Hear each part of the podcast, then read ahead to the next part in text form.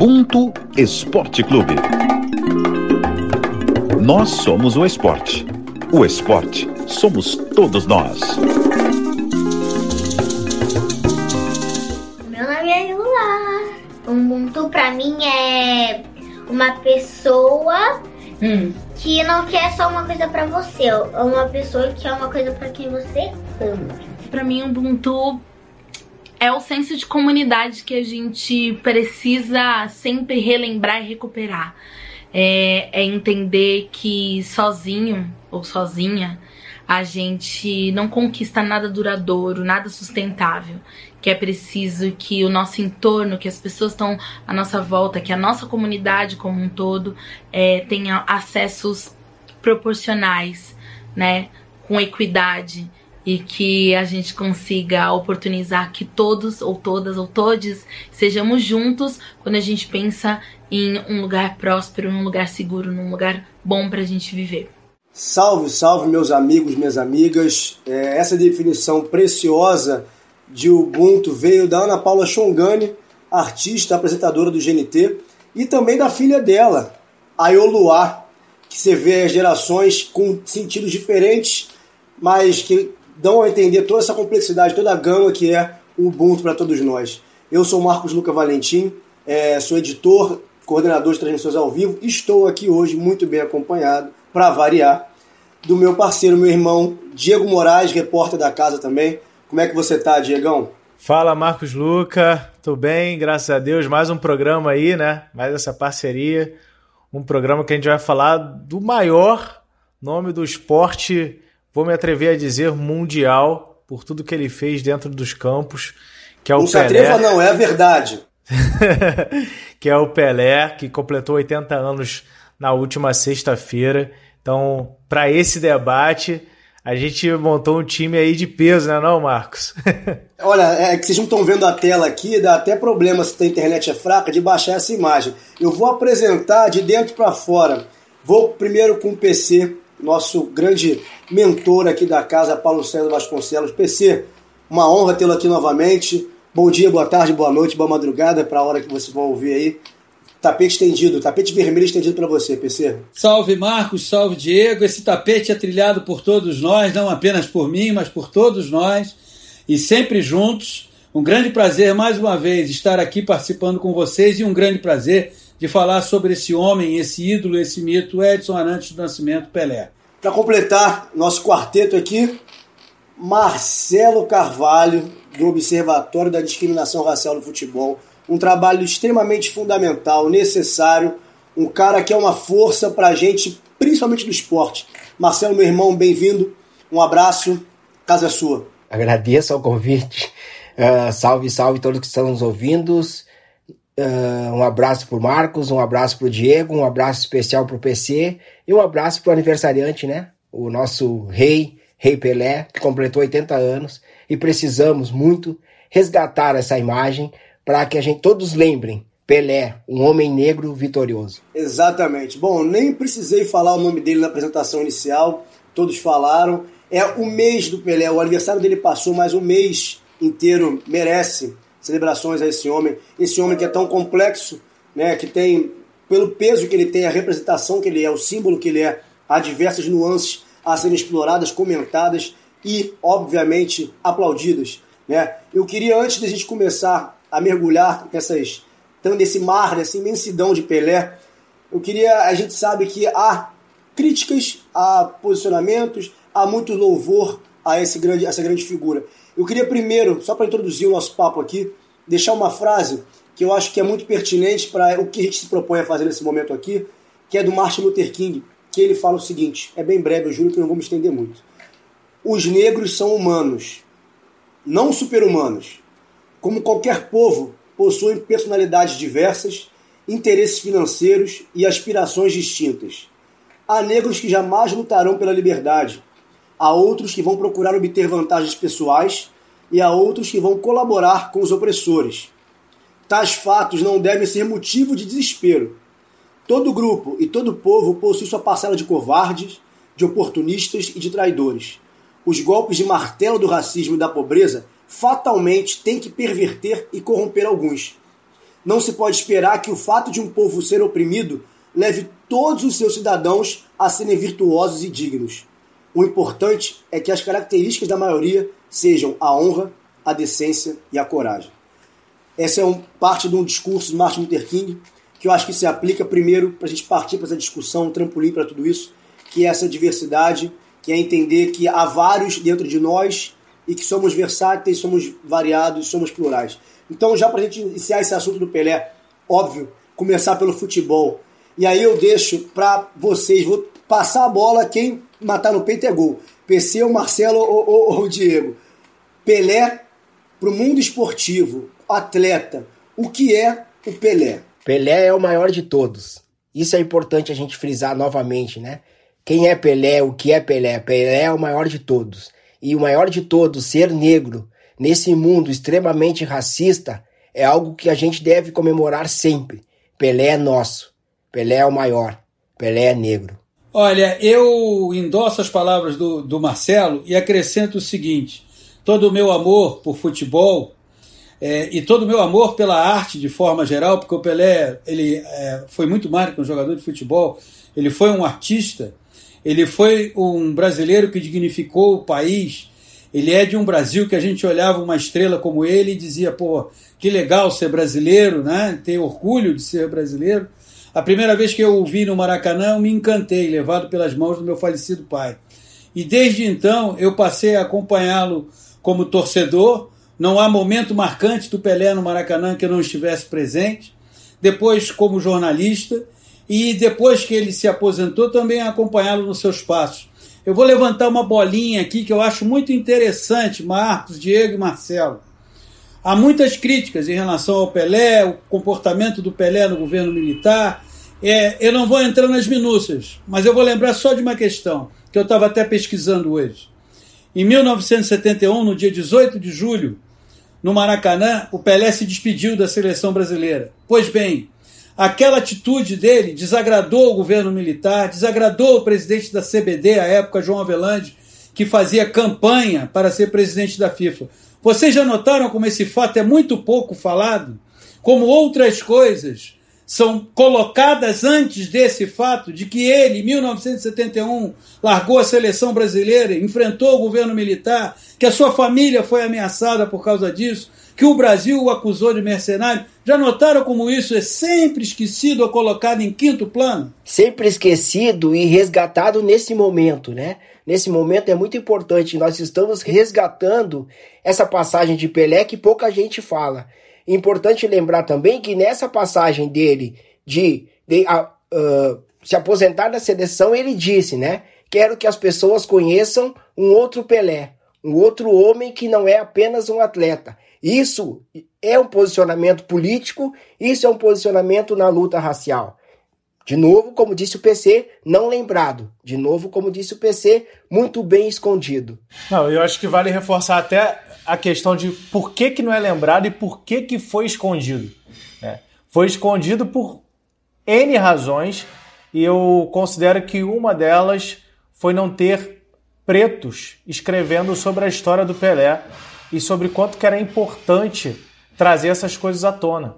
Então era muito mais simples eu esconder o Pelé político naquele momento do que trazer para todo mundo. Olha, ele está questionando o governo, ele está questionando é, certas ações é, de, de outras instituições. Olha o que ele está fazendo.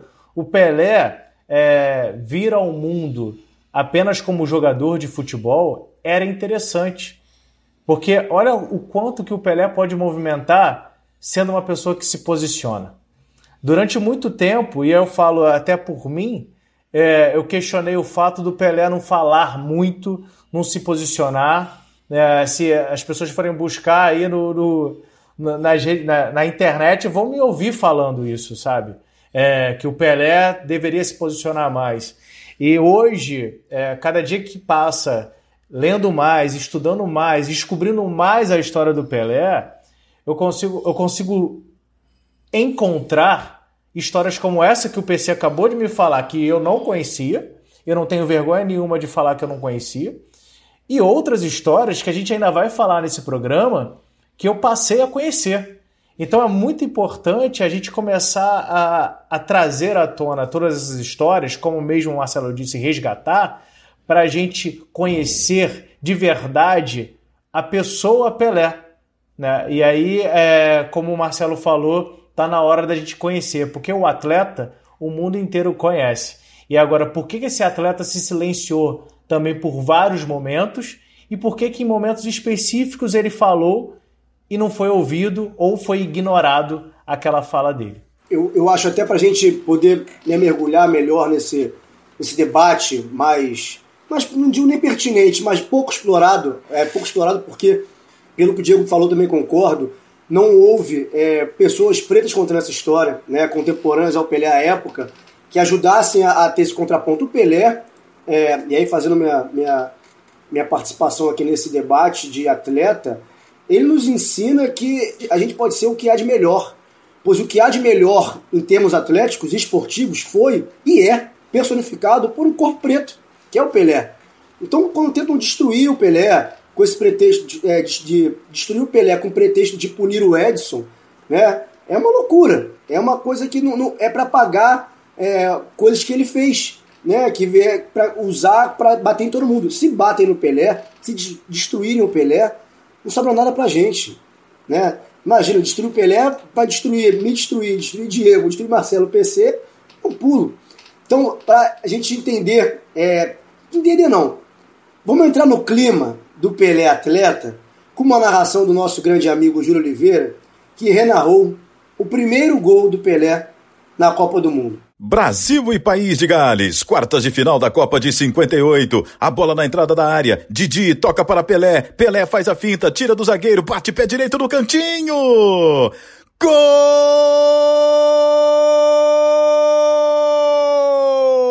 do Brasil! Pelé! Depois do passe do Didi, a finta no zagueiro, chute no cantinho, vencendo o goleiro, Brasil abre o placar. E Pelé, o garoto de 17 anos, marca o primeiro gol em Copas do Mundo. O abraço no fundo da rede, a comemoração de Pelé. Brasil 1, País de Gales 0. Eu sou Júlio Oliveira, narrador do Grupo Globo, do Sport TV. Uh, tive a honra de gravar a vinheta de abertura desse time maravilhoso que comanda aí o Ubuntu Esporte Clube. E aí me deram essa missão de escolher um gol do Pelé, né? E eu fui escolher um gol em Copa do Mundo, dos 12 que ele marcou, eu escolhi o primeiro, aquele que abriu toda a trajetória é, desse menino de três corações, que começou e se apresentou para o mundo, né? O primeiro gol foi numa partida de quartas de final contra o País de Gales, né? Na Copa de 58, e depois a trajetória e toda a história de Pelé, todo mundo conhece, né? Pelé marcou o primeiro, um gol que foi o único naquela partida, porque o Brasil venceu o país de Gales por 1 a 0 e levou o Brasil para as semifinais. E aí depois, nas semifinais, ele marcaria três gols né, na vitória por 5 a 2 sobre a, a França. Esse foi o gol narrado pelo Pelé na missão que essa galera maravilhosa do Ubuntu me deu e tá aí cumprida. E um grande abraço. Bom programa a vocês. Essa voz aí já conhecem, estão cansados de ouvir quando começa nosso, nosso programa, é o Júlio que fala, né? O Ubuntu Esporte Clube. Eu tentei imitar aqui, mas não tem esse poder vocal desse homem. Mas enfim, é, e trouxe né, esse 1x0, primeiro gol do Pelé, nas quartas de final de 58. 1x0, o gol dele aos 17 anos. Né, uma memória muito importante né, para tudo que viria a ser esse garoto. É, eu queria levantar uma questão aqui, próxima até ao que o Marcelo falou, de como se retratava o Pelé. Eu estava conversando com um amigo, Fernando Barcelos, que é amigo nosso aqui da maioria, que é cineasta, e ele trabalhou um tempo com o Zósimo Bubu. O Zósimo, um dos maiores expoentes da cinematografia brasileira, né, década de 60 e 70, fez história na caminhada dele no povo negro. E ele falou que o Zósimo, contemporâneo ao Pelé, dizia inclusive que a estátua que devia estar no Maracanã não era do Bellini, era do Pelé que o Bellini muito pouco conhecido, porque não poder, é, botava o Pelé ali, a estátua do Pelé. É, dizia que o Pelé sofreu pão que o diabo amassou, mesmo assim foi de todos os tempos, e que a bronca, que até as pessoas pretas mesmo tinham para com o Pelé, e aí vai um pouco do que o Diego falou, e eu embarco um pouco nessa, que mentalmente, é, cru ainda da questão racial, já punir muito o Pelé, quem sou eu punir o rei, né? Punir muito na minha cabeça, é criticar. Que as, a, dizia que a bronca da, da, dos negros no Brasil não era porque o Pelé não falava de racismo, né? era porque é um preto que se deu bem na vida e bombou no mundo inteiro. Porque o Garrincha era um homem preto que ba e batia na Elza, e era alcoólatra e tudo mais, e tinha um pena do Garrincha, né? E era, o Zósimo dizia que era difícil engolir o Pelé.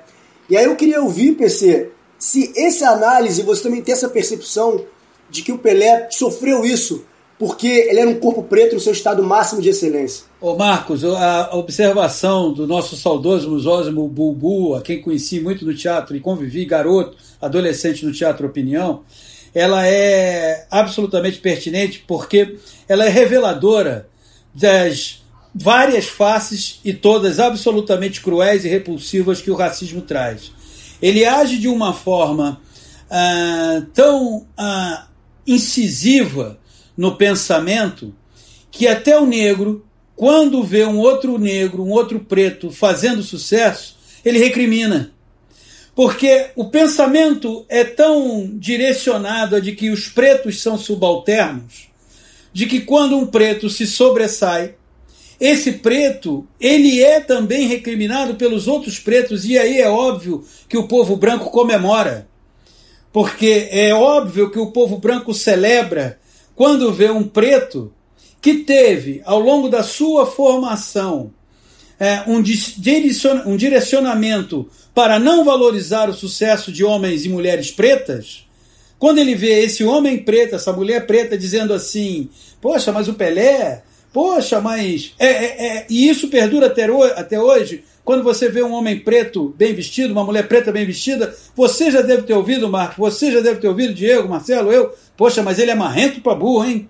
Ele não é marrento, ele está só bem arrumado, mas ele não tem esse direito. Então o direito do sucesso sempre incomodou o Pelé. E muitas vezes atacado até por pessoas pretas, mas essas pessoas pretas eu não as critico nem as condeno, quem sou eu? Eu sei que elas, a ação delas é resultado dessa perversidade do racismo brasileiro. PC deixou todo mundo calado. é exatamente que eu, isso, né? É, um trabalho muito bem feito da mente colonizadora, né? São perfeitas as palavras do PC, porque essa é uma realidade, né? Eu tenho 47 anos e diversas vezes mentalmente eu olhei para o um negro dentro de um carro bacana, numa posição de superioridade, e eu olhei para eles e questionei por que eles estavam lá, que direito eles, eles tinham de estar lá, e, e eu, e eu dizia que eles eram marrentos sem nunca ter conversado com eles. Isso é, isso é algo que a gente faz mentalmente, ou, fa, ou fazia, né? Tomara que a gente possa dizer que ficou no passado, que a gente fez, que é, é uma parte do, do racismo mais perverso que a gente tem. A gente olha para um outro negro e não vê ele como aliado. Isso, isso, isso uh, nos torna tão pequeno e a gente não consegue muitas vezes sair dessa armadilha. E essa, e essa armadilha ela é brutal, brutal, porque a gente faz isso, não, não fez isso só com Pelé. A gente fez isso com diversos negros que a gente procurou uma falha, qualquer falha para apontar.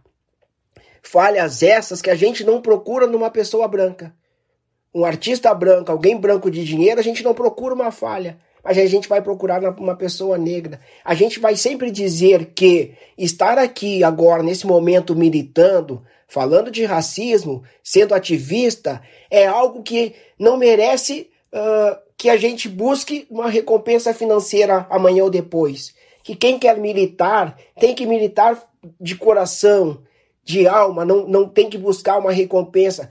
Mas, senhores, nós estamos falando de quê? Nós estamos falando de ativistas que nós precisamos estar sempre lendo, buscando conhecimento. E a gente tem um outro lado que é estar dentro de algum de alguma empresa que a gente precisa também estar nos se aprimorando o tempo inteiro. E a gente cai nessa armadilha. Vou usar um exemplo pessoal até. A partir do momento que eu comecei a conhecer o mundo pelas viagens, né, pelo, por conta do circuito mundial de karatê, é, eu, eu recebia mensagens exatamente assim: Poxa, esse negão tá marrendo pra caramba, não para no Brasil. Poxa, esse negão aí, ó o tênis desse negão aí, pô, que isso, hein? Um dia eu vou chegar nessa daí. E aí teve uma vez que eu rebati da seguinte forma: é, né? Porque se eu fosse branco seria natural isso. Né? É natural você me ver assim. E aí, quando não se torna natural, é, vem um incômodo. E aí, como o PC mesmo falou, é a hora que o branco fala comemora, porque é, é a hora que tá todo mundo contra o negão que tá querendo ascender na vida. E vamos combinar, gente, a nossa militância não é para continuar na pobreza, a nossa militância é para a gente ter poder. A nossa militância é para a gente ter poder financeiro, para a gente ter educação, para a gente estar em, em outro status. Então, assim, é, militar na pobreza é o que o branco quer.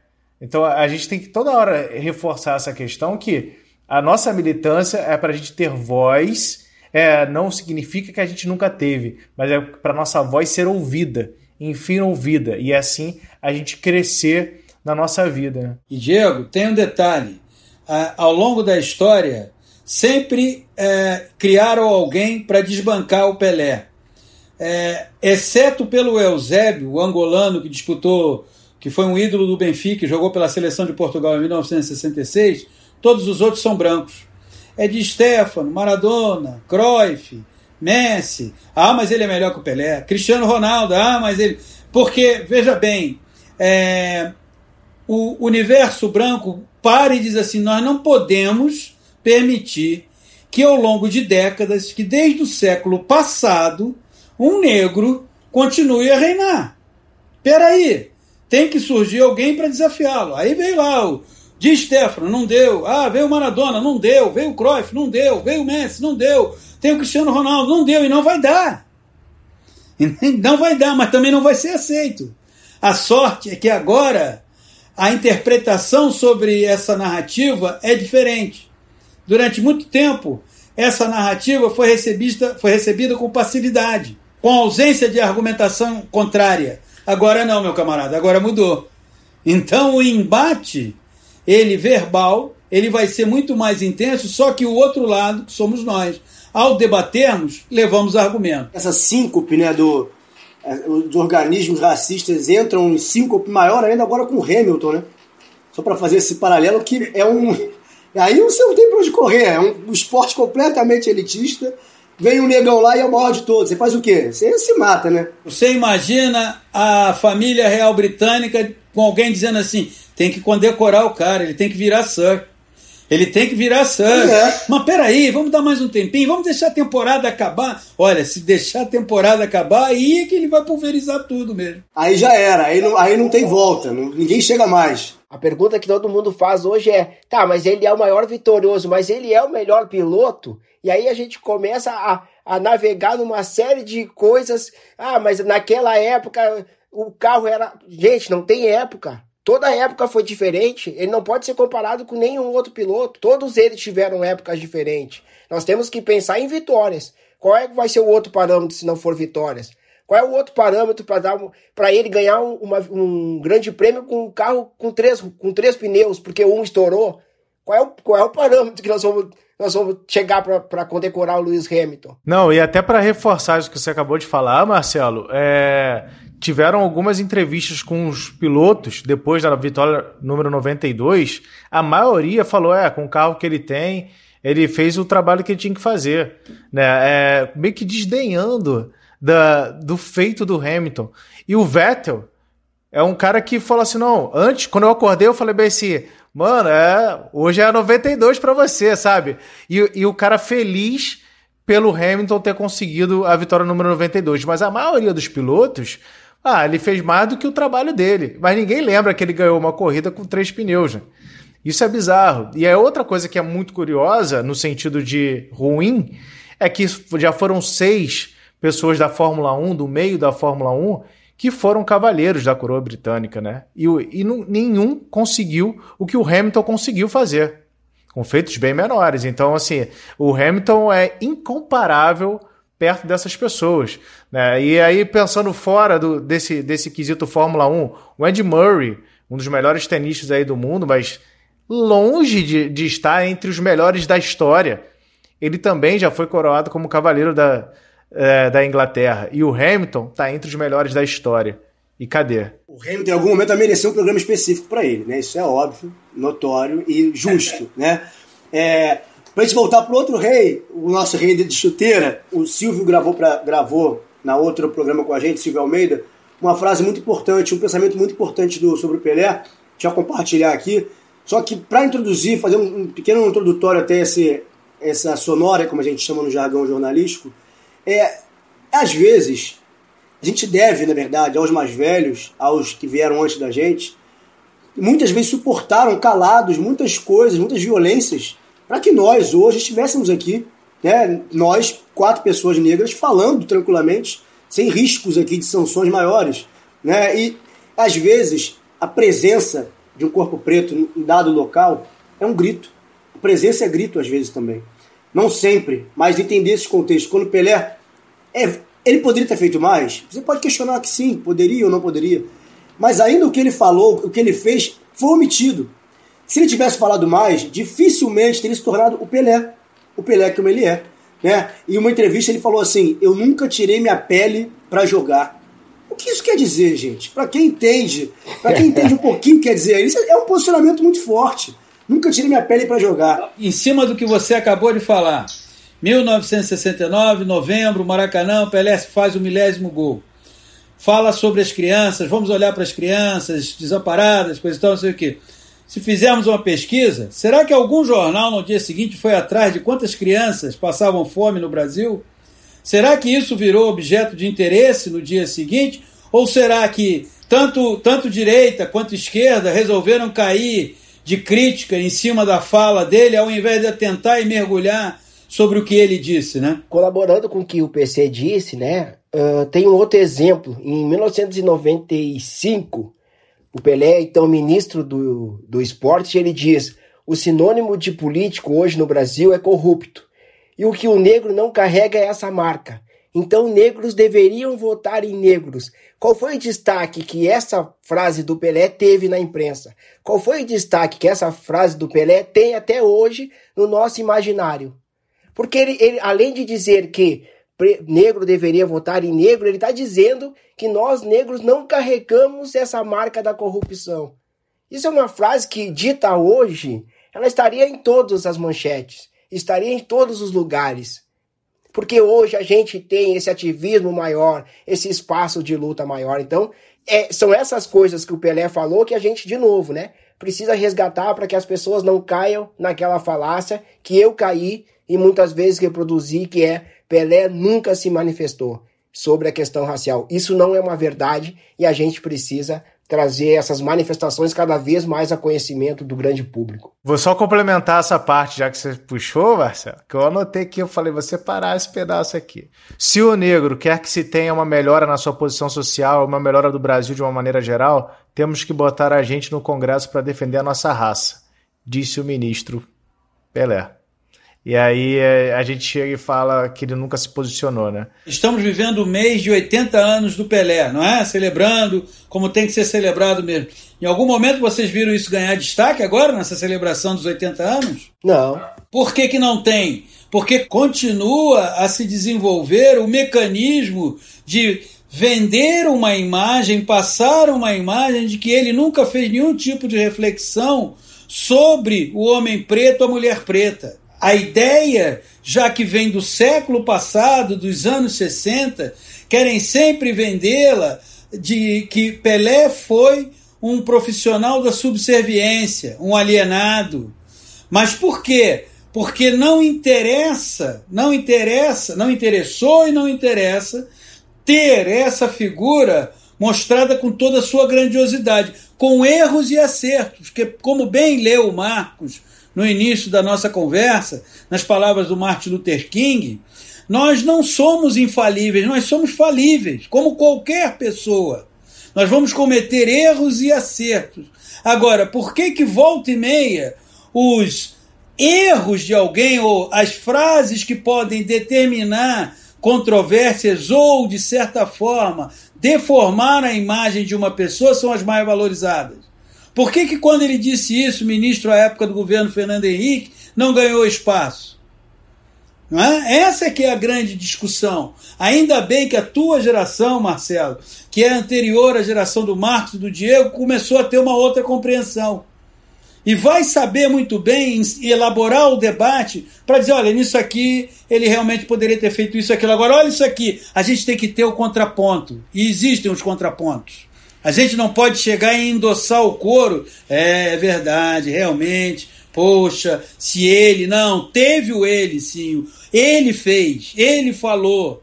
Agora, reverberou, ganhou espaço, ganhou, ganhou é, luminosidade não, nem sempre. Né? Eu diria que na maioria das vezes não. Eu só, só ia arrebatar dizendo que é por isso, tá aí mais uma vez comprovada, a importância da gente, da gente sempre racializar os assuntos.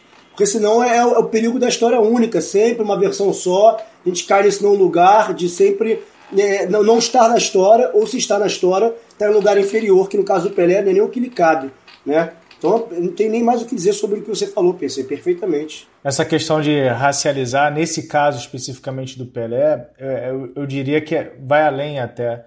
O, quando ele está numa figura é, de governo, né, e ele mostra a sua opinião, e uma coisa que a gente tem falado tanto é, recentemente sobre votos, que é por conta do LeBron James lá na NBA, agora, olha o que, que o LeBron James está é, tá liderando na NBA nos Estados Unidos. E a gente, durante muito tempo, fala bem assim, pô, nos Estados Unidos está acontecendo isso. E quando que vai acontecer no Brasil? Nos Estados Unidos está acontecendo isso. Quando que um atleta do Brasil vai falar isso? Em 95, um atleta brasileiro falou isso. E a gente não, não lembrou. Eu não lembrei, sabe? É, em vários momentos eu, participei de vários programas falando do posicionamento de LeBron James, das meninas da WNBA também. E a gente é, quanto mais a gente estuda, quanto mais a gente lê, mais a gente descobre o quanto que queriam nos calar, né? Quanto que queriam nos deixar à margem dos holofotes. Então, o Pelé é um exemplo de que ele já falou sobre eleição, já falou sobre voto, já falou quanto que o voto tem poder. Porque se a gente não pensar e não ter a consciência de voto, quem que vai ter a consciência de votar nos nossos e pensar nos nossos problemas? Quem vai pensar nos nossos problemas se não formos nós? É, é muito deixar na, na, mão dos outros é, a nossa vida, a, o, o valor que tem a nossa vida. E a gente, tendo esse poder, e aqui no Brasil todos nós podemos votar, sabe? E somos obrigados a votar. Então, se a gente é obrigado a votar, então vamos votar, vamos votar conscientemente, sabe? Não vamos vender o nosso voto. E isso o Pelé já trouxe há anos e a gente não deu esse valor. Essa parte política, eu lembrei de outro caso que também, nas minhas buscas aqui, enfim, pesquisas, eu tinha ouvido falar e fui procurar melhor. Quando o Pelé ainda era o ministro extraordinário do esporte, né, até 98, 95 até 98, ele, enquanto político, né, nesse carro que ele ocupou, ele, um, teve um ministro, do trans, ministro dos Transportes, Eliseu Padilha, em 97, proferiu a seguinte frase: é, Existem dois pretos que são admirados por todo o Brasil um é o Pelé, que é o nosso rei sempre, e o outro é o rei asfalto, que todo mundo gosta de asfalto. Ou seja, ele comparou o Pelé com asfalto, comparou uma pessoa com um objeto e um objeto com uma pessoa, que é o Pelé. Sabe quem foi defender o Pelé em 97 no discurso? Abdias Nascimento, que era do PDT, lá no discurso do Senado Federal. Então, assim, se Abdias, que é um dos bastiões da causa negra, defendia o Pelé e defendeu publicamente, como é que nós aqui ou nós ou quaisquer outras pessoas negras, vamos ter o despautério de apedrejar esse homem sem ao menos, sem ao menos tentar nos aprofundar sobre toda a complexidade, como o PC falou, né? E, eu, e um detalhe, né, Marcos? Quando o Eliseu Padilha diz que existem dois reis, o rei Pelé e o rei Asfalto, asfalto é coisa onde a gente pisa, né? É, é aquela coisa. Dá ter a figura. Né? É, asfalto é, é, é, é, por onde passa carro, caminhão, asfalto tem rachadura, Asfalto é, é, é, é algo que a comparação é absolutamente humilhante, é, mas eu diria para o Eliseu Padilha, não para o Pelé, porque o Pelé está muito acima disso. E é, você citou um personagem que eu acho que cada vez mais é preciso que nesse momento de conscientização e de enfrentamento, e o enfrentamento eu uso essa palavra não como um enfrentamento de sair no braço, um enfrentamento armado, mas um enfrentamento verbal, verbal e de ideias, que é a figura de Abdias Nascimento, de quem eu me orgulho muito de ter votado para ser senador é, e que meu falecido, de quem meu falecido pai era amigo. é, porque é, mulheres como Lélia Gonzalez, homens como Abdias Nascimento ajudaram a semear esse pensamento que nós temos hoje. Tenho certeza de que dos lugares onde eles estão, eles olham para o que está acontecendo aqui e ficam orgulhosos, porque foram incansáveis na luta pela é, dignidade e respeito a homens e mulheres pretos e pretas. Aproveitando que a gente está falando de Abdias Nascimento, uh, foi citado também Silvio Almeida, eu acho que também cabe aqui uma reflexão que a gente precisa fazer, é o quanto nós, uh, o quanto a maioria dos ativistas negros se distanciaram do futebol, se distanciaram dos jogadores de futebol, usando aquela, aquela máxima, né, que o futebol aliena. E aí eu ouvi uma frase esses dias que dizia uh, que quando se fala em, em negros, só se ah, porque você só ocupa a posição de jogador, de, de, jogador, de atleta que usa o físico. E aí tem uma frase que me chamou a atenção e a frase diz assim: numa lógica de valorização do intelecto que ignora a inteligência corporal, ou você acha que alguém que alguém burro consegue ter raciocínio tão rápido para dribles sensacionais. Então a gente também menosprezou os jogadores, dizendo que a eles não tinham toda essa inteligência. Aí a gente pensa Pelé, né? Pensa esses esse tantos jogadores que, que ali no milésimo de segundo antecipam uma jogada. E Pelé fez isso com maestria. Então a gente teve esse distanciamento que Abdias do Nascimento não teve, que Fanon não teve e que Silvio Almeida, de certa forma, vem trazendo essa aproximação do movimento ativista negro para o futebol. E no momento que a gente precisa tanto dialogar com a nossa comunidade negra, com a comunidade brasileira, não só a negra, de todos os patamares sociais, o futebol nos dá essa oportunidade. E aí tem mais um apontamento, né? E aí eu acho que também por isso Pelé nunca teve sua voz ouvida da, da forma que a gente está agora aqui dizendo das manifestações que ele teve. Porque vocês imaginam um jogador com a representatividade de Pelé falando e sendo ouvido. O que ele representaria nessa mudança de movimento negro naquela época e até os dias de hoje. Eu só vou querer complementar uma parte do, do comentário do Marcelo, que há quem diga, né, Marcelo, que o Pelé, todas as habilidades dele dentro do futebol, é como se fosse uma enciclopédia ali se a gente reunisse todas as habilidades. Se cada um tem uma habilidade, o Pelé tem tudo junto. Hoje, o que a gente está vendo no, nos atletas atuais, muitas vezes é uma repetição de dribles que o Pelé já fez.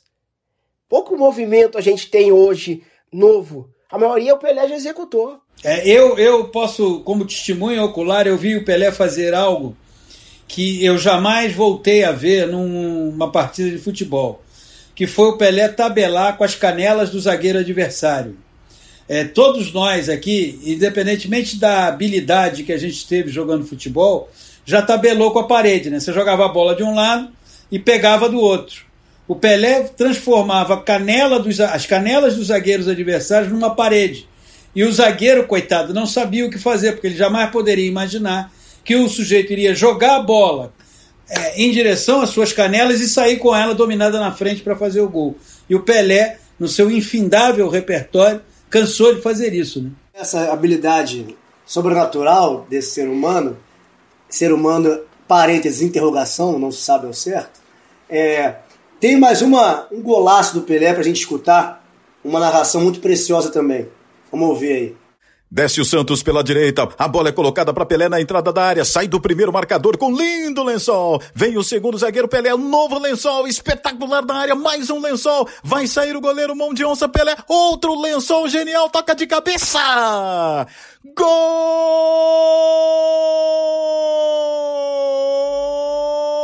Golaço de Pelé! O gênio brilhou com quatro lençóis dentro da área. Tocou de cabeça, um soco no ar para comemorar. A torcida que estava pressionando, estava cobrando, estava vaiando o rei, estava vaiando o Pelé. Ele responde com um toque de classe, de gênio.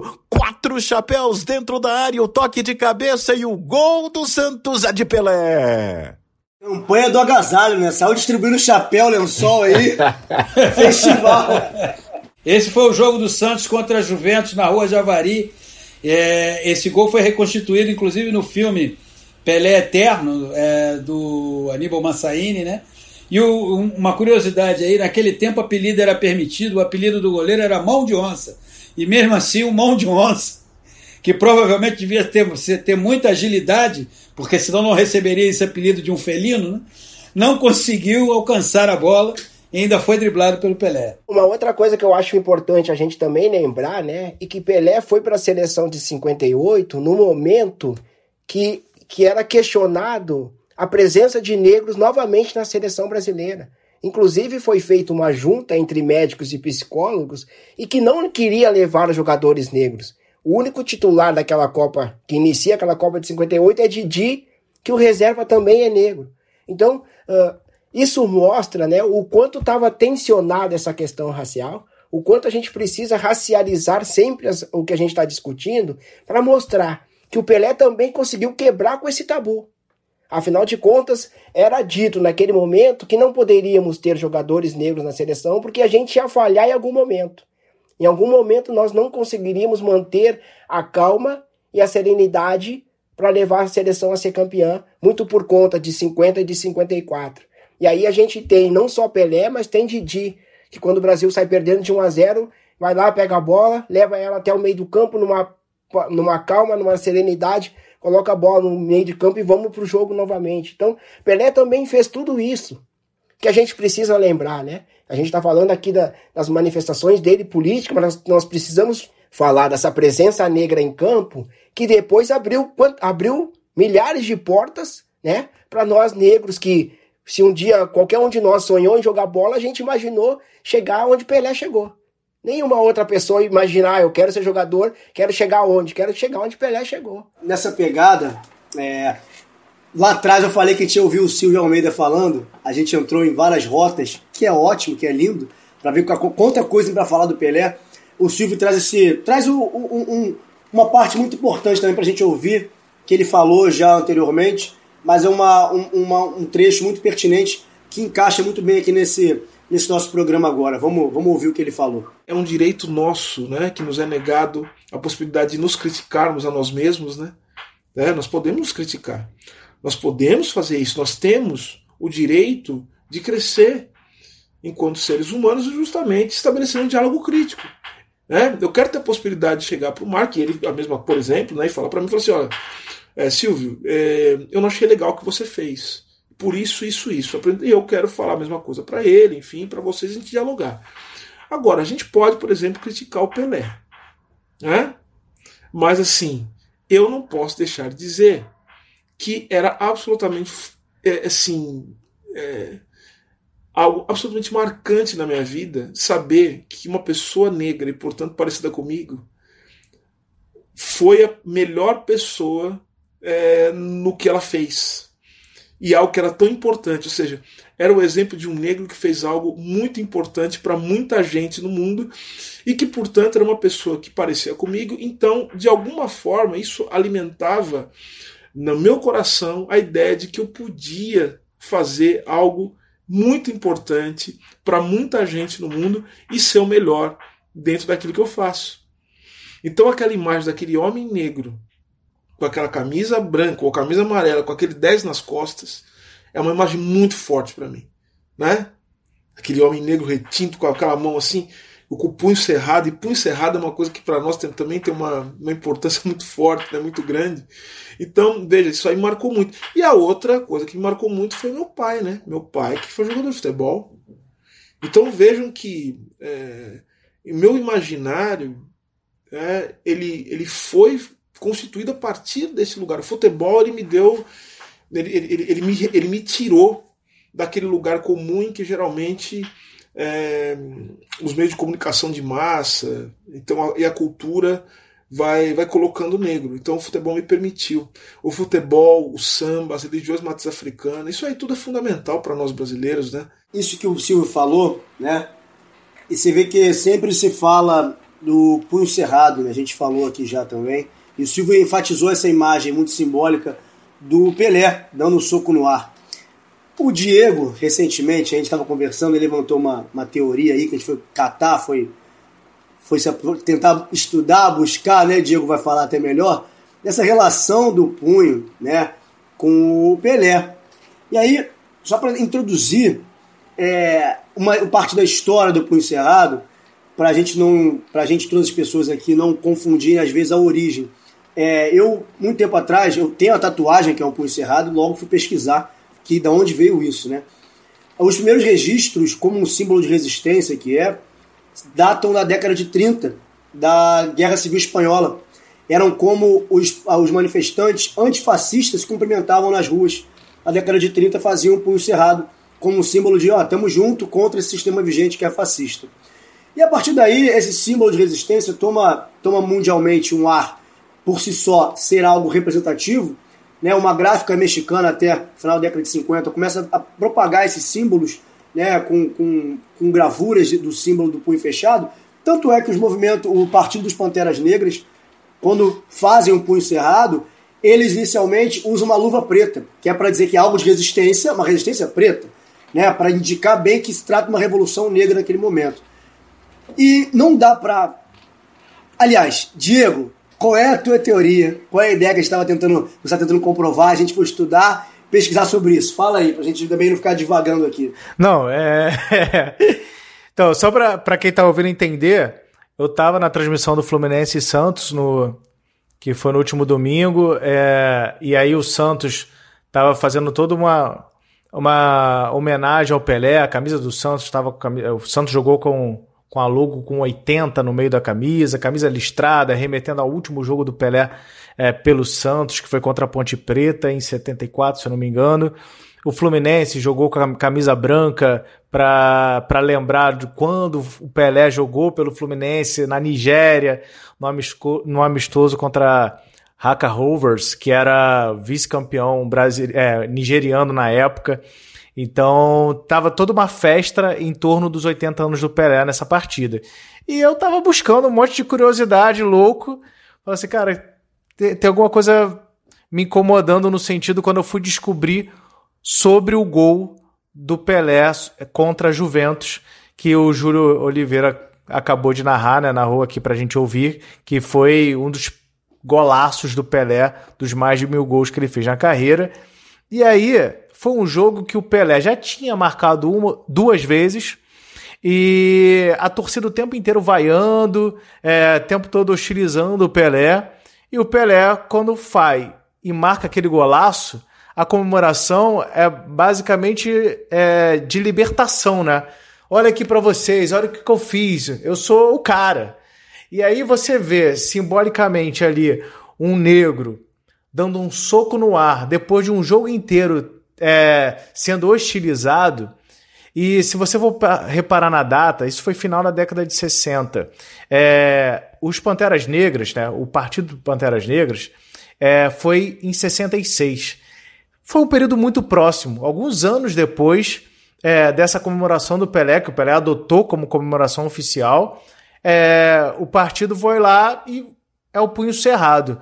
O que eu levantei com o próprio Marcelo também, que eu falei com ele, com o Marcos, foi o seguinte: será que o Pelé, de alguma forma, não não incentivou, ou não foi simplesmente aquele cara assim, poxa, tem um negão que é o principal negão do mundo naquela época, que é o Pelé. Ninguém é mais conhecido do que o Pelé no mundo, né? E aí esse cara comemora com o punho cerrado. Será que aquela imagem do Pelé não influenciou de alguma forma, seja direta ou indiretamente, para o Partido dos Panteras Negras adotarem também como símbolo o punho cerrado? Foi essa a questão que eu levantei e aí eu queria trazer para o próprio PC e o Marcelo comentarem essa, essa questão que eu levantei de acordo com as datas, né, que são próximas. Me permita só Primeiro... fazer um, um, um pequeno trampolinzinho, porque é para deixar vocês falarem com mais, com mais propriedade. É porque nessa ocasião, a gente, nessa pesquisa nossa, é, eu falei assim, Diego, eu acho que a gente tem que comprovar que a teoria ela não precisa ser verdade, ela precisa ter algum argumento, né? que é algum argumento que seja verídico, um argumento que te dê base para você poder desenvolver. Se a gente conseguir, compro conseguir comprovar que os americanos, negros americanos, estavam de olho, estavam atentos ao que acontecia no Brasil, o movimento negro aqui no Brasil, com os negros no Brasil, isso já por si só dá a entender que eles sabiam o que o Pelé estava fazendo, conheciam o Pelé. E aí, é, até achei alguns registros futricando aqui, que eles, logo após a morte do Marighella, um homem negro assassinado, o jornal do Partido dos Panteras Negras publicou no dia seguinte uma homenagem ao Marighella. Logo sabia o que estava acontecendo aqui. Se sabia o que acontecia no Brasil, sabia que era o Pelé. E aí, fui checando mais um pouco, o Karim do Jabá disse que foi ver em 66 o Santos jogando em Nova York, e o Karim do Jabá, um dos maiores da história da NBA, do basquete mundial, e disse que foi encantado ao ver Pelé e Edu jogando. Logo, eles sabiam, até porque no Harlem teria uma homenagem ao Pelé em 66. Então, assim, não é à toa, né? não é loucura, não é um devaneio total a gente traçar esse, levantar essa bola aqui, né, PC? Você está rindo aí, eu quero ouvir o que você tem a dizer. Tá, PC tá assim, ó, ele tá inquieto, ele tá inquieto. É que é o seguinte, eu não sou chefe há muito tempo, mas chefe fosse, eu estaria providenciando duas passagens para vocês irem para os Estados Unidos para ir buscar essa história, entendeu? Porque temos aí uma pauta daquelas maravilhosas. Contar essa história e eu espero que os dois, terminada essa gravação, levem essa pauta para quem de direito, usando todo o poder de persuasão, porque essa história é maravilhosa. A gente só vai comprová-la é, buscando essa história. Eu não, eu não duvido nada dela, muito pelo contrário. Eu acho perfeitamente possível pelo seguinte: enquanto o olhar brasileiro para o Pelé sempre foi um olhar de ressalva, de condenação, de crítica, o olhar do exterior para o Pelé, especialmente dos pretos e das pretas americanas, não foi assim. Claro que tem ponderações, mas certamente tem muita inspiração ali. Então, é hora de vender essa pauta, amigos. Missão, né? Missão, isso nem, nem um convite, isso é uma missão. É missão, missão, missão. é, e, e, domingo, quando o, o Diego me procurou para falar sobre isso, eu fiquei pensando, cara, não é, não é, de, não é loucura da cabeça dele, pode ter todo sentido. Porque é, é, o que, é o que o PC falou agora, né? A gente aqui no Brasil tem algumas ressalvas, mas nos Estados Unidos e diversos outros países, Pelé não tem ressalva. É, a gente chega em determinados países, os caras, brasileiro, Pelé, então, eles têm. Né? Isso. Então, não é de se estranhar, e, e, o PC falou bem, né? Pena não ser chefe para. Ó, tá aqui a passagem de vocês, vamos, vamos pesquisar isso. Volta ao que a gente estava falando antes, na questão de quantos jornalistas negros acompanharam a história do Pelé. Tinha algum repórter, e aí o PC, né, vai poder nos ajudar agora, não sei Quantos repórteres negros tinham na, no gol mil do Pelé? Eu não me lembro, eu não me lembro, e, e, vou, e vou ser um pouco mais, eu vou ampliar, Marcelo. Eu tenho praticamente é, 48 anos de carreira, eu estou com 63 anos e comecei aos 17 anos. Ao longo desses quase 48 anos de carreira, eu convivi em redações de jornal é, ou conheci com três, é, me lembro de três jornalistas pretos. Um deles, inclusive, meu tio, que me inspirou, Sebastião Pereira. O outro, o Sérgio Noronha, e o outro, o Thales Batista. É, fora isso, eu trabalhei o tempo todo em, em editorias de esporte, onde o negro, o jogador preto, ele era estrela Assim como o atleta preto de forma geral, não, o destaque do povo preto e preta não é apenas no futebol, mas o jornalista preto ou preta nas redações sempre foi minoria. É, então, contar essa história sob a ótica, sob a visão de um jornalista negro, preto ou preta, é muito difícil você encontrar. Eu vou me dar o trabalho mais adiante de revisitar a comemoração do milésimo gol do Pelé para ver efetivamente se naquele instante, naquele batalhão de jornalistas, há um jornalista preto ou preta. Que a gente questiona hoje por que, que jogadores negros não se manifestam. Então, tem todos os pontos para a gente falar sobre isso. Mas tem um ponto que a gente também precisa abordar: é quantos jornalistas tocam nesse assunto? Não agora que tá falando, de, nós estamos falando de Black Lives Matter, mas no geral, assim, ao longo do futebol, quantos jornalistas tocam nessa questão racial? Naquele momento daquele jogo Fluminense-Bahia, em parceria do Observatório com o Bahia e o, e o Fluminense, o Roger Machado usou a camisa, ele e o Marcão. Teve uma pergunta antes do jogo. No final do jogo, na, na coletiva, teve várias perguntas. E aí, quase no final da coletiva, teve uma menina que eu não, não, não me recordo o nome dela, mas ela é uma pesquisadora da temática racismo e futebol. E aí ela perguntou para o Roger sobre racismo. E aí o Roger dá aquela coletiva que todo mundo diz, né? Aquela coletiva maravilhosa do Roger. Mas foi só no final da coletiva que alguém perguntou, porque é uma pessoa que trabalha com o tema. E, e aí me lembra a resposta do Tinga, logo após ele sofrer racismo num jogo da Libertadores, que ele diz: o que mais surpreendeu ele não foi o ato racista, porque ele estava acostumado com isso. O que surpreendeu ele foi um repórter perguntar sobre o ato, porque é algo que geralmente passa despercebido pela imprensa. Então a gente também precisa trazer esse olhar, analisando Pelé, analisando o Gol Mil, de quantas vezes Pelé foi questionado sobre a questão racial. Quantas vezes jornalistas esportivos levantaram essa bola para falar sobre racismo. E aí aqui eu vou falar uma passagem minha que, que eu disse que vou levar para um livro o dia que eu escrever sobre a história do observatório, que é quando eu conheci o Diego. Foi no, no, no lançamento do relatório no Vasco da Gama. E aí eu me lembro que a gente se abraçou e o Diego disse, cara, você tem noção que eu vou entrar pela primeira vez no ao vivo falando sobre racismo, algo que eu sempre quis falar que nunca tive oportunidade. Então, isso é uma construção coletiva. Quantos e quantos jornalistas também quiseram tratar do tema, mas de certa forma foram silenciados. E isso é importante a gente levantar essa bola e estar tá agora aqui falando, e tá toda vez que possível levantar essa, te essa temática para dentro do esporte, para que mais e mais pessoas conversem com jogadores. A gente precisa hoje quebrar o silenciamento que existe nos atletas de futebol. A gente não pode continuar cobrando, simplesmente cobrando que atletas falem. A gente precisa quebrar esse silenciamento, a gente precisa apoiar quem fale. Quem fala não pode ficar sozinho. Os assuntos todos que envolvem o Pelé, por tudo que já falamos aqui, já deixamos muito explícito e nítido, os contextos é, acabam sendo controversos, polêmicos, por a, por a falta do olhar da história na versão correta e a versão falada, né? Esse, a história contada só por uma, por uma voz sempre. Então, isso está muito explícito aqui.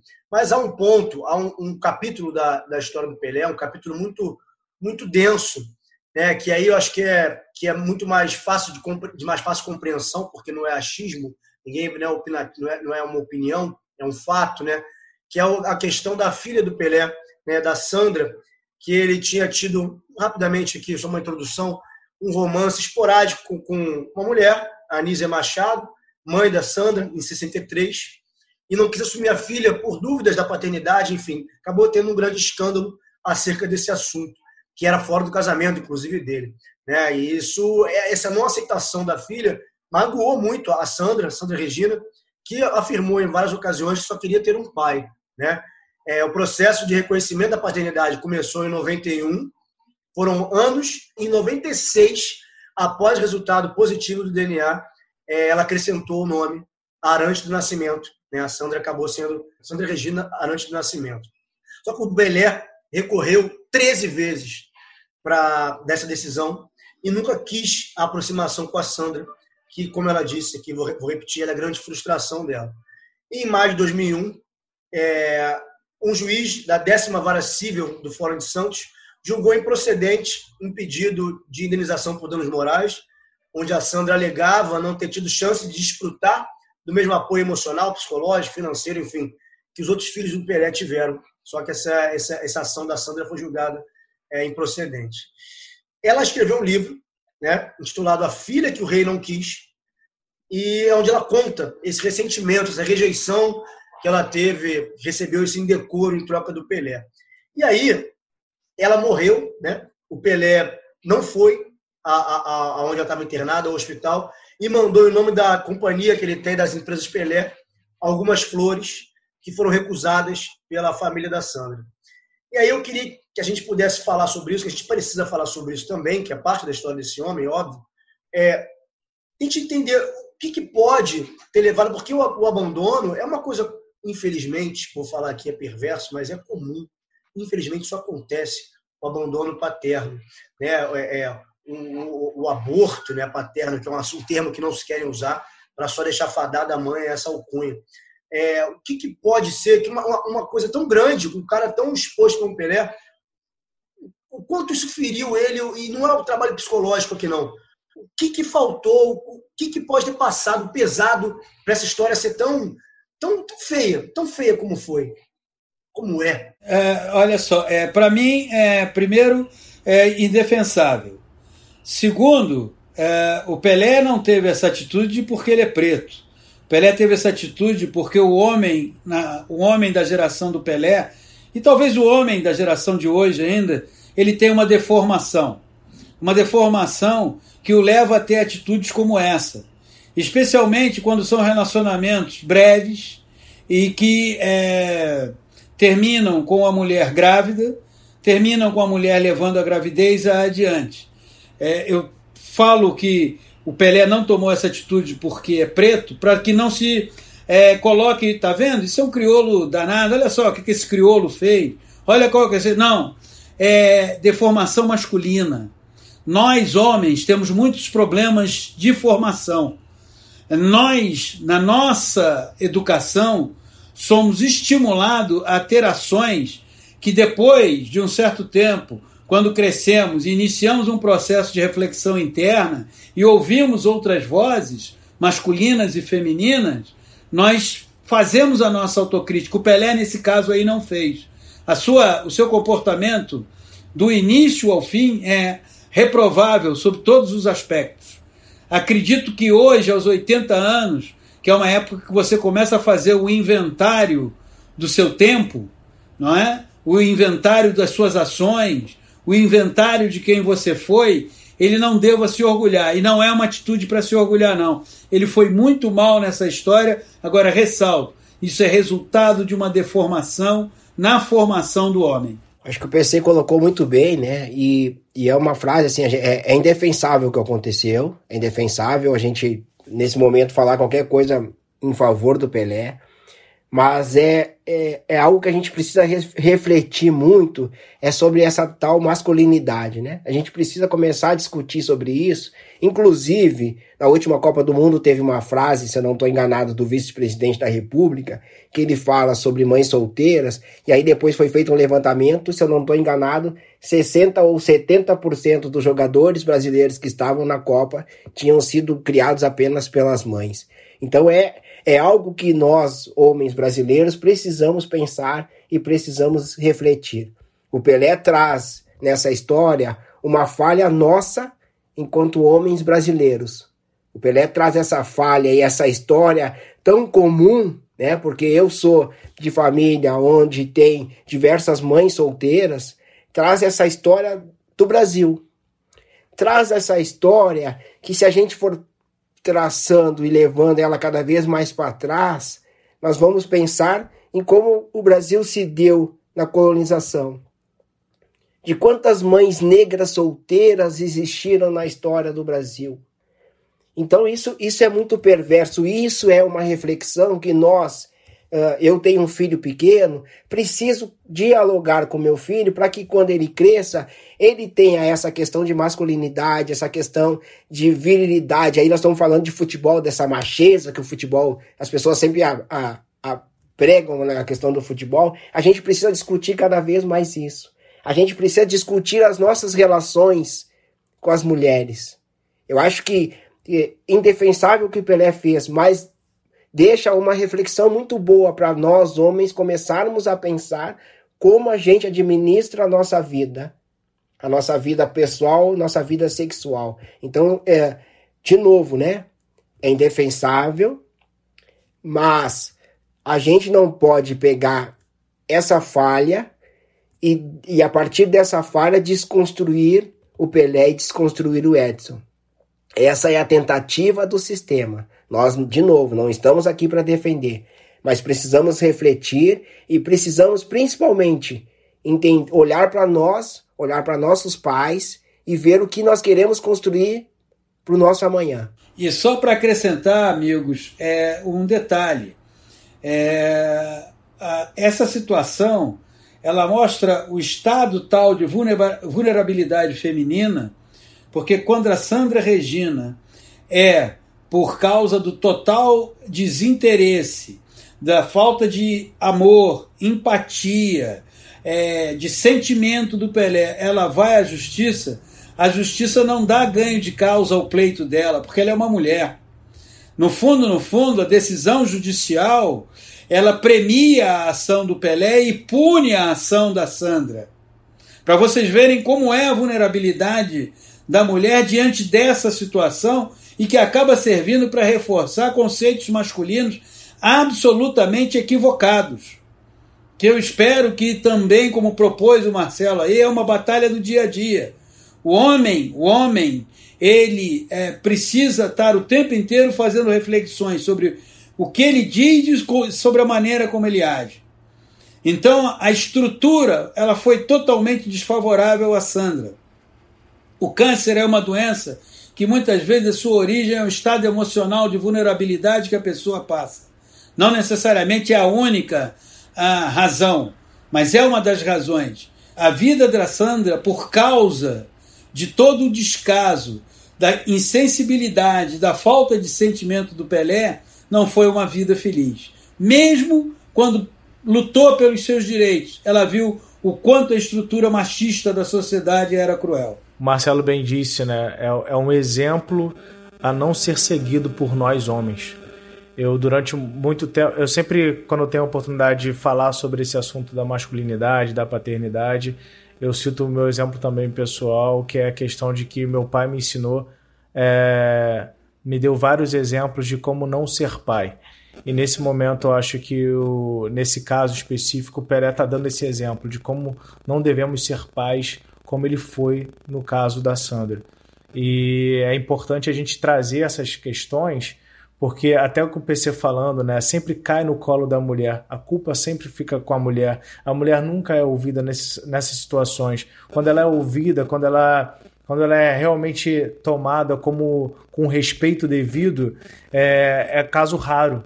Então, por que é caso raro isso? Né? Infelizmente, é, a gente está numa sociedade que ainda precisa entender todas as questões, tudo que está enraizado nela, e a masculinidade é uma, é uma dessas raízes ruins que está na nossa sociedade, assim como o racismo.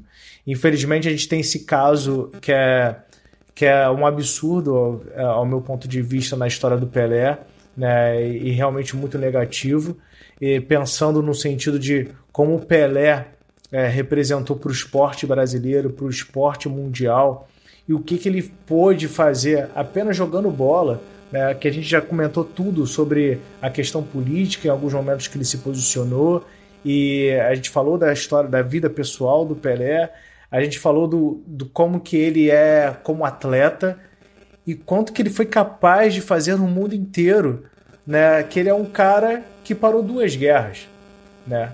É, olha o quão grande é um rapaz, né? Um rapaz que começou a jogar futebol com 15 anos, né? Que ele subiu profissional. Ele com 17 foi campeão da primeira Copa do Mundo.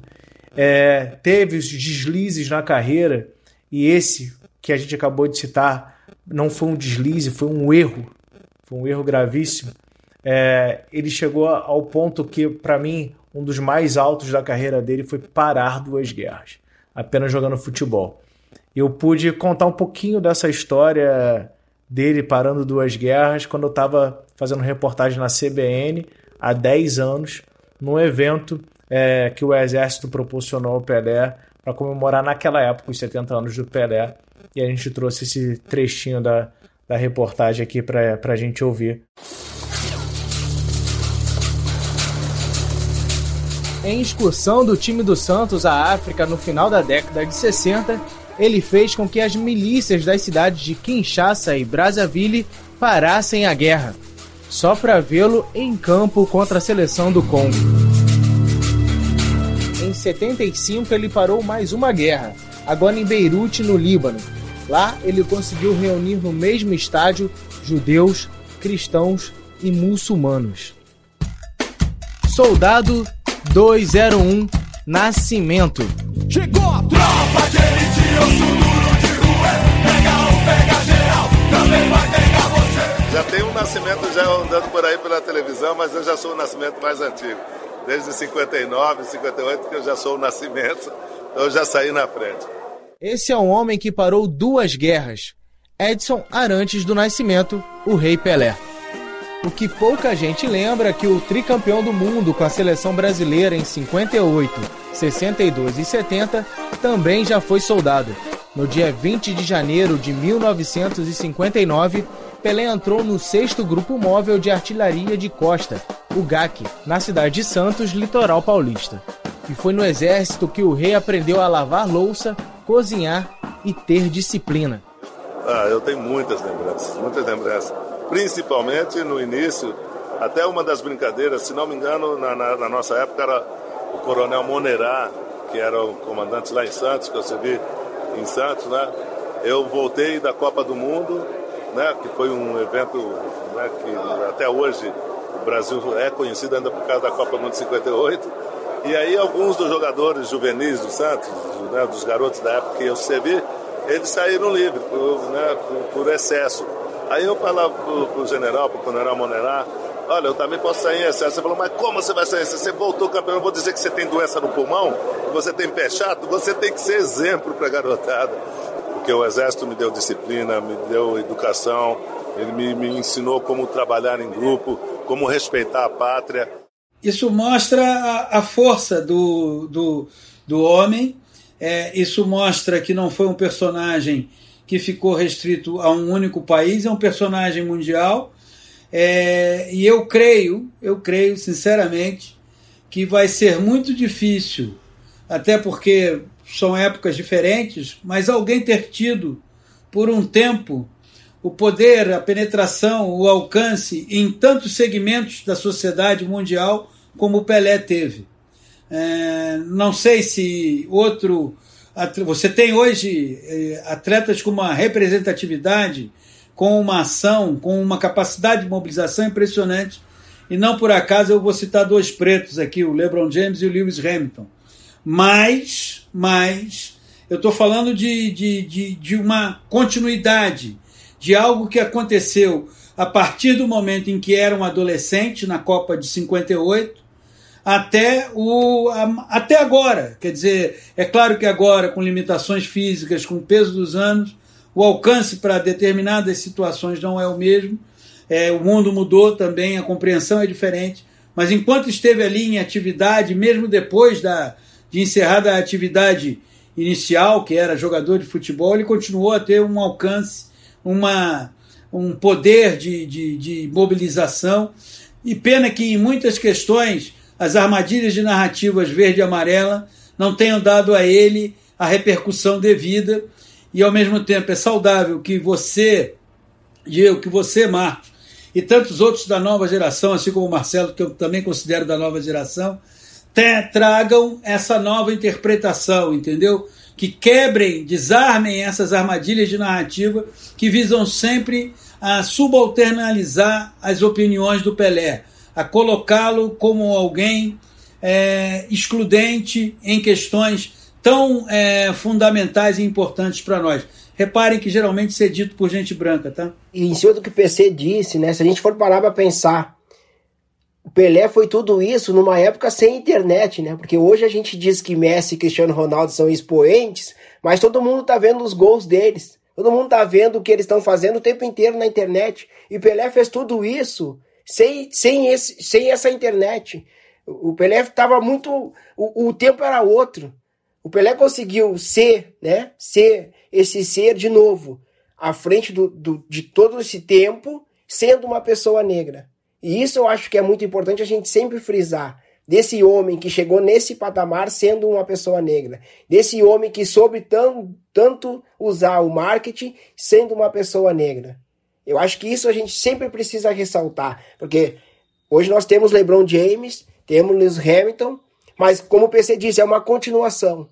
O Pelé quebrou, quebrou esse muro tão resistente que estava ali na nossa frente. E esse muro foi quebrado por ele, mesmo com todas essas forças contrárias, mesmo com todas essas narrativas que nos fizeram idolatrar o Pelé por um ponto, mas nos fizeram criticar o Pelé por outro. E aí, aos poucos, nós vamos descobrindo que caímos em diversas armadilhas. E que agora a gente está aqui nesse espaço, né, puxado pelo, pelo Marcos e pelo Diego, para que todo mundo conheça algumas histórias que até ontem não eram, não eram conhecidas do Pelé. Para que a gente lembre que muitas frases do que o Pelé disse lá atrás, ditas hoje, estariam nas manchetes dos jornais. É um programa um cadinho mais longo que o normal, mas a causa é nobríssima, a causa real, né? Uma causa real, Nossa Majestade, Pelé. Agora já estamos ouvindo a musiquinha subindo aí, aquela música gostosa que embala a nossa vida. PC, Marcelo, Diego, todos, todas, todos que estão ouvindo aqui sempre com a gente. Um programa muito especial, muito obrigado por poder estar aqui com vocês, contar essa trajetória um pouquinho também desse grande homem. Um abraço a todos vocês, meus irmãos, meus, meu PC, Marcelo, Diego, todo mundo. Valeu, Saúde pra todos abração. e todas. Saúde. Até a próxima. Saúde. Abraço.